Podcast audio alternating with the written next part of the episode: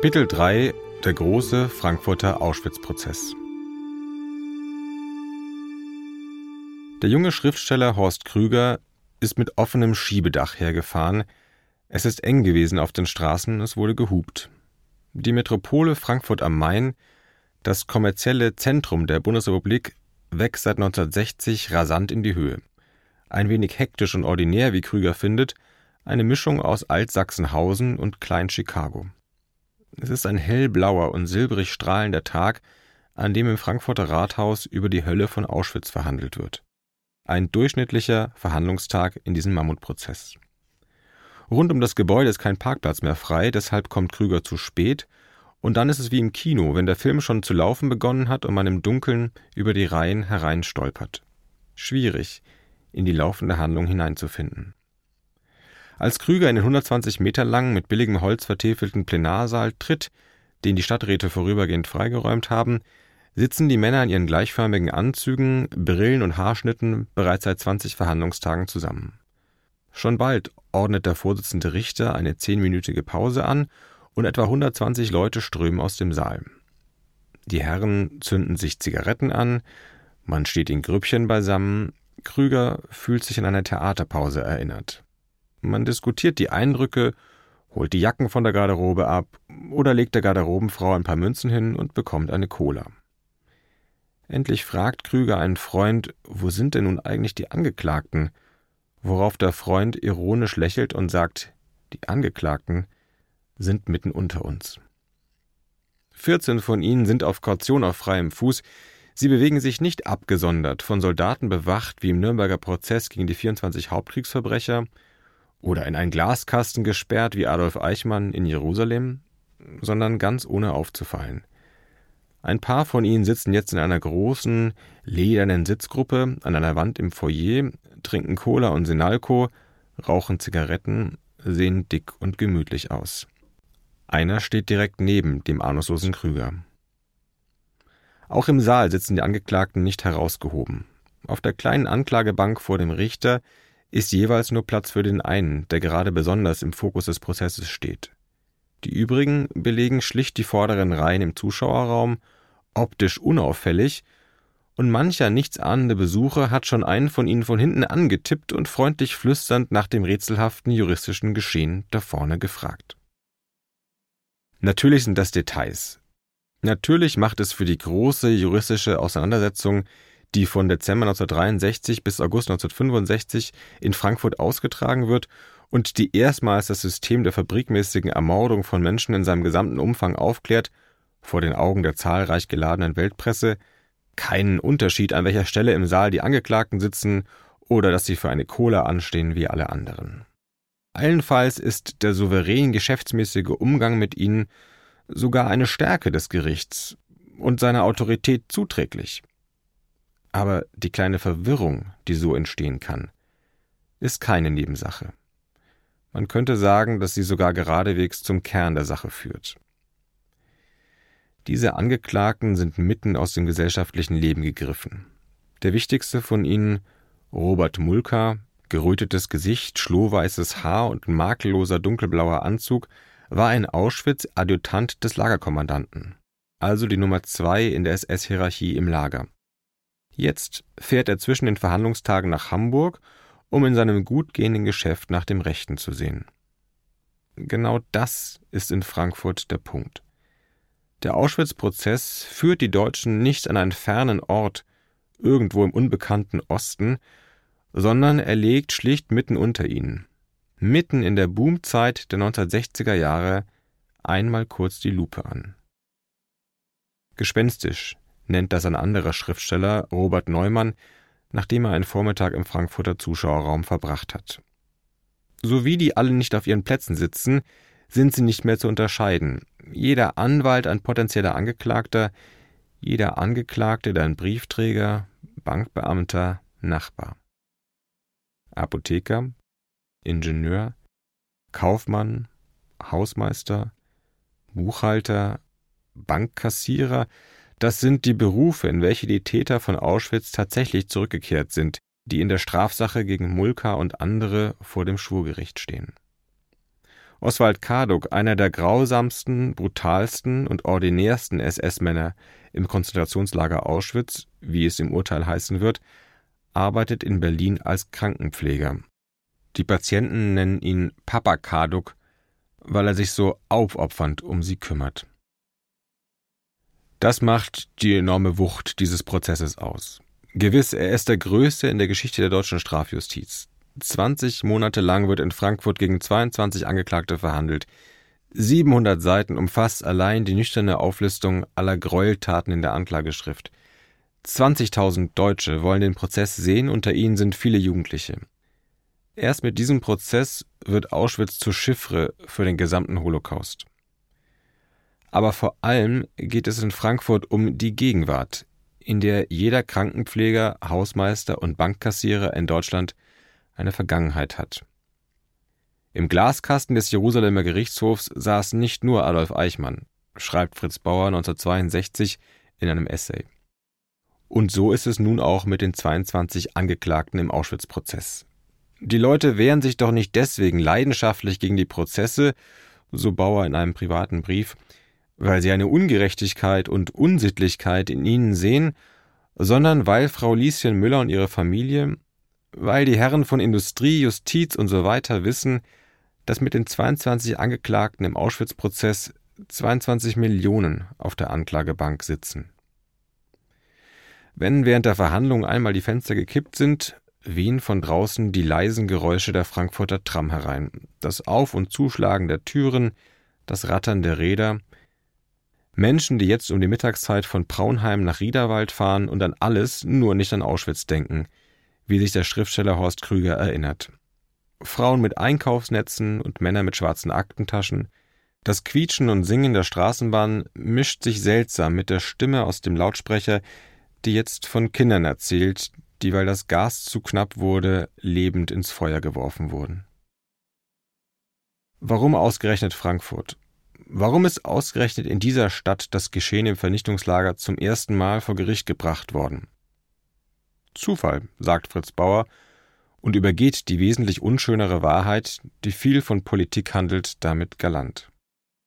Als die SS bei Kriegsende das SS- und Polizeigericht in Breslau in Brand steckt, schlagen Flammen aus den Fenstern und segeln Papiere auf die Straße herab, teils verkohlt, teils in Fetzen. Nur ein paar Blätter, die auf der Straße landen, sind noch heil. Acht solcher Papiere hebt ein Mann auf, der lange unter der SS gelitten hat. Der Mann, Emil Vulkan, braucht Jahre, bis er Vertrauen zu einem Journalisten der Frankfurter Rundschau fasst und ihm seinen vergilbten Fund zeigt. Den vorgedruckten Briefkopf kann man noch gut lesen. Es ist ein sehr ordentliches Dokument. Es gibt leere Felder für das Aktenzeichen und die Telefondurchwahl des Sachbearbeiters und zum Briefkopf gehört auch die vorgedruckte Datumszeile Auschwitz den. Der Rundschau-Journalist Thomas Gnielka schickt die Papiere am 15. Januar 1959 gleich weiter an Fritz Bauer.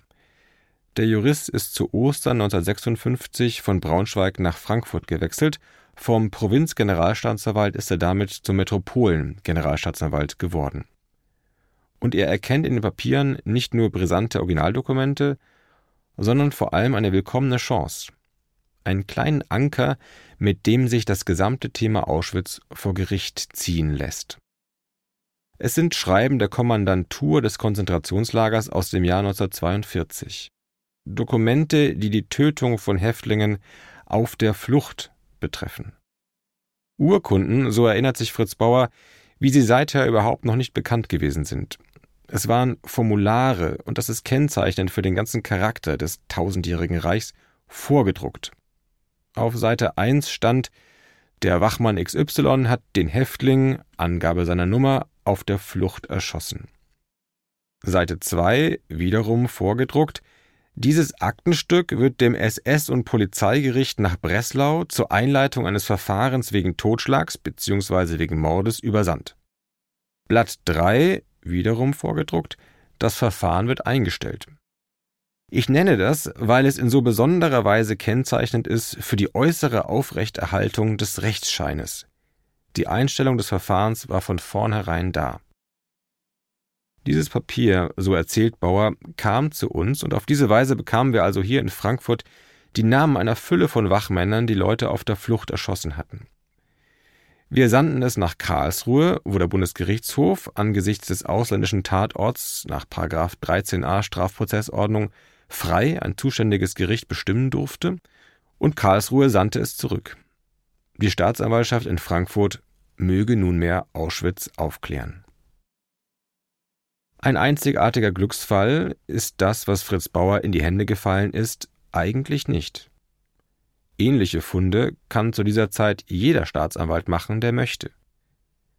Die Zahl der direkten Mitwisser rund um das Vernichtungslager ist noch groß.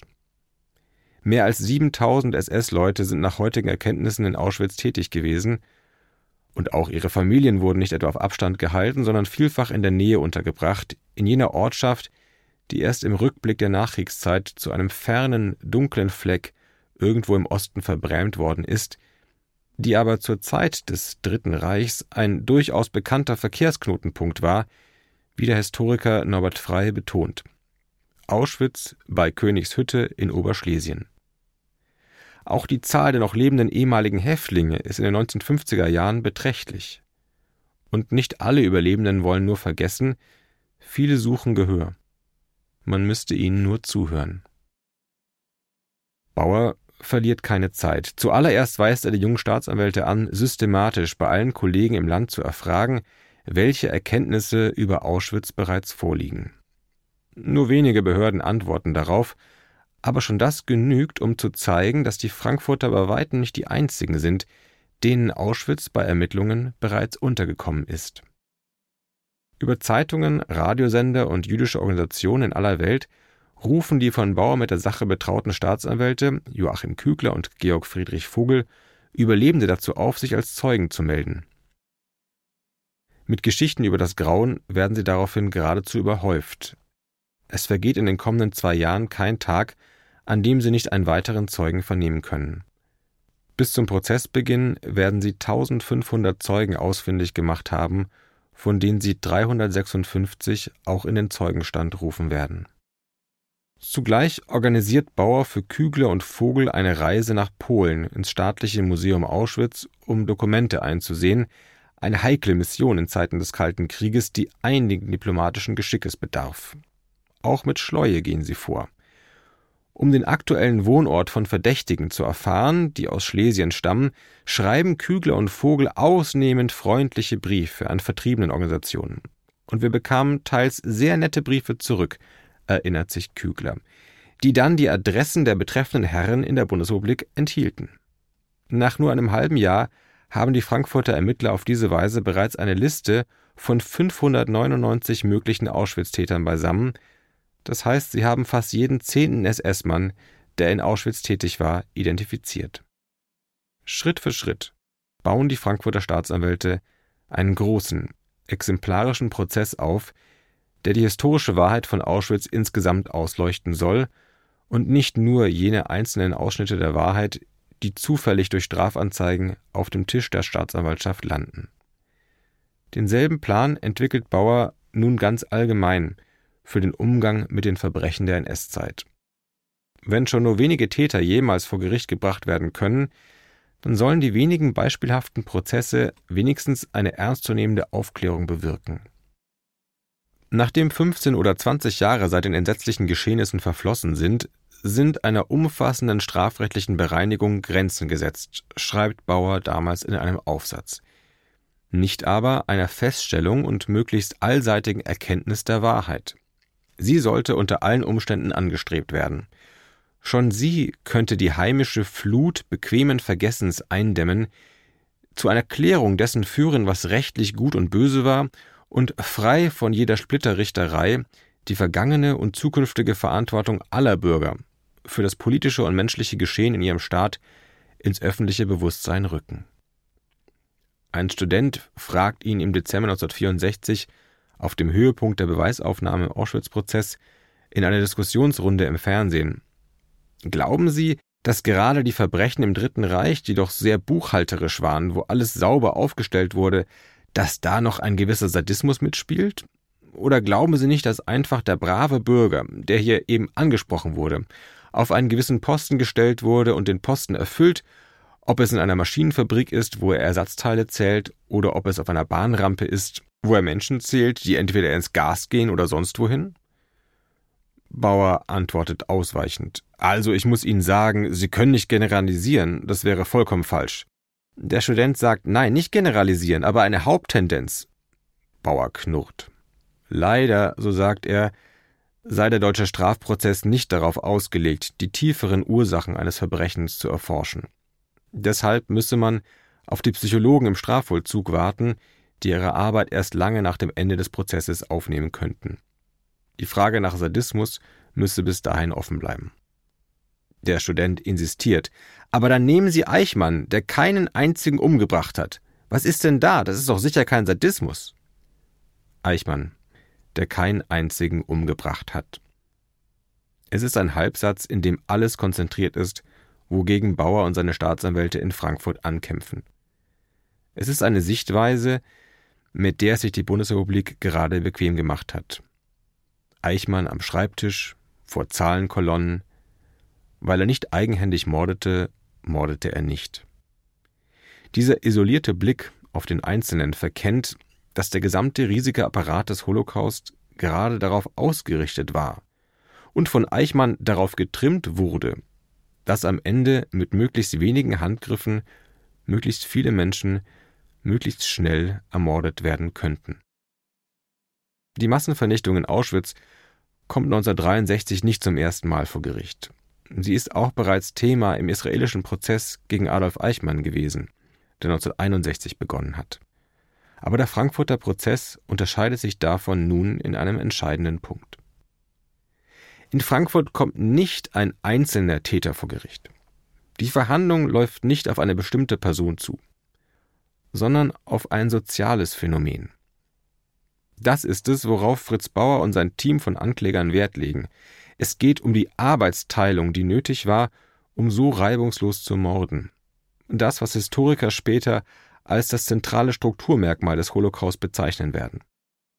Die Massenvernichtung hat darauf beruht, dass viele Räder ineinander griffen. Das ist die zentrale Botschaft der Frankfurter Ankläger.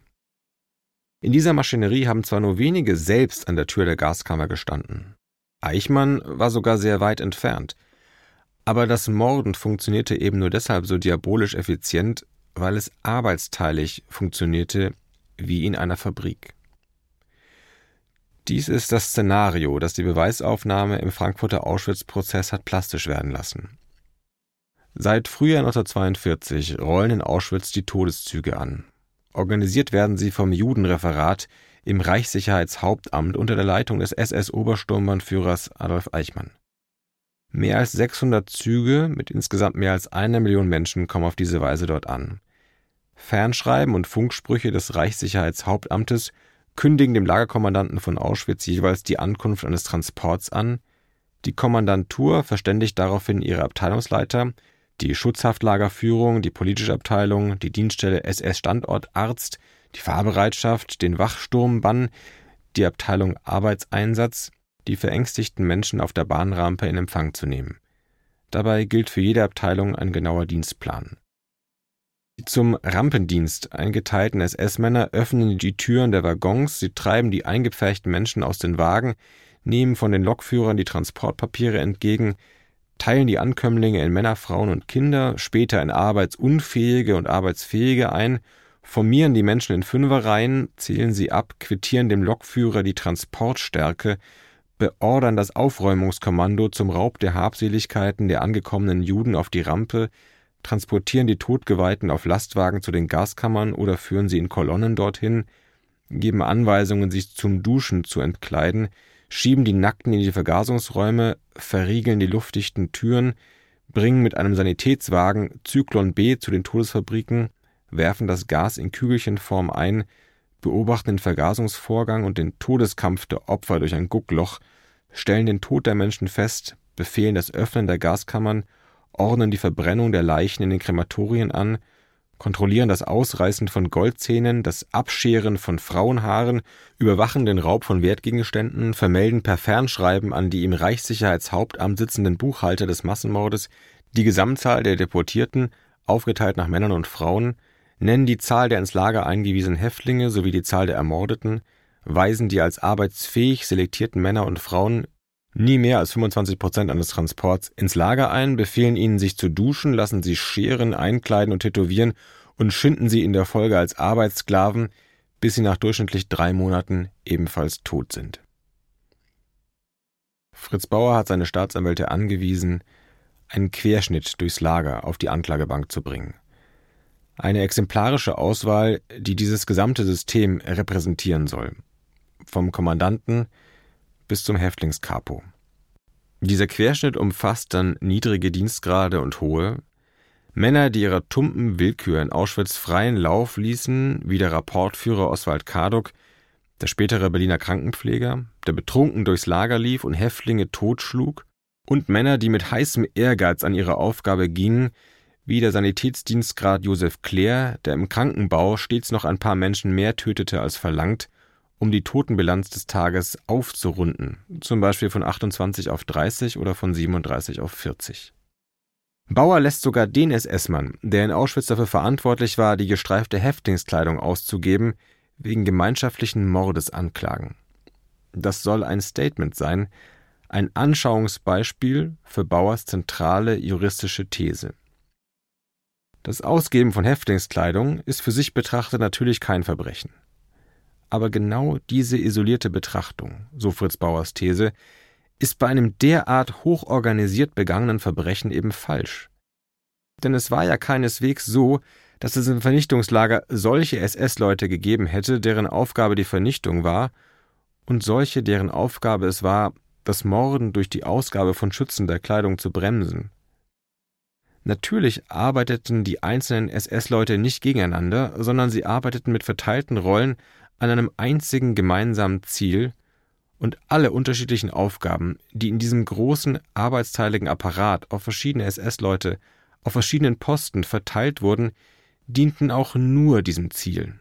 Der SS-Scherger an der Tür der Gaskammer diente diesem Ziel ebenso wie der SS-Mann, der die zur Vernichtung durch Arbeit bestimmten Arbeitssklaven kahlschor oder in gestreifte Einheitskleidung steckte und dadurch letzte Hemmungen bei den Tätern ausschaltete. Alle diese SS-Leute, so argumentiert Fritz Bauer, waren arbeitsteilig mit dem Betrieb einer Tötungsfabrik beschäftigt. Und wenn man nun rückblickend jedem Zahnrädchen den Gefallen tue, es nur isoliert zu betrachten und seine Funktion im größeren Apparat auszublenden, dann verkenne man, was in Auschwitz eigentlich getan wurde. Natürlich bringt der Frankfurter Prozess einzelne Fälle größten Sadismus ans Licht, individuelle Willkürakte, die eigentlich nicht zum Planmäßigen von Auschwitz dazugehören. Über Wilhelm Boger etwa ist zu erfahren, wie er nach der Ankunft eines Kindertransportes einen kleinen Jungen mit einem Apfel entdeckte. Boger ging zu dem Kind hin, packte es bei den Füßen und schmetterte es mit dem Kopf gegen die Baracke.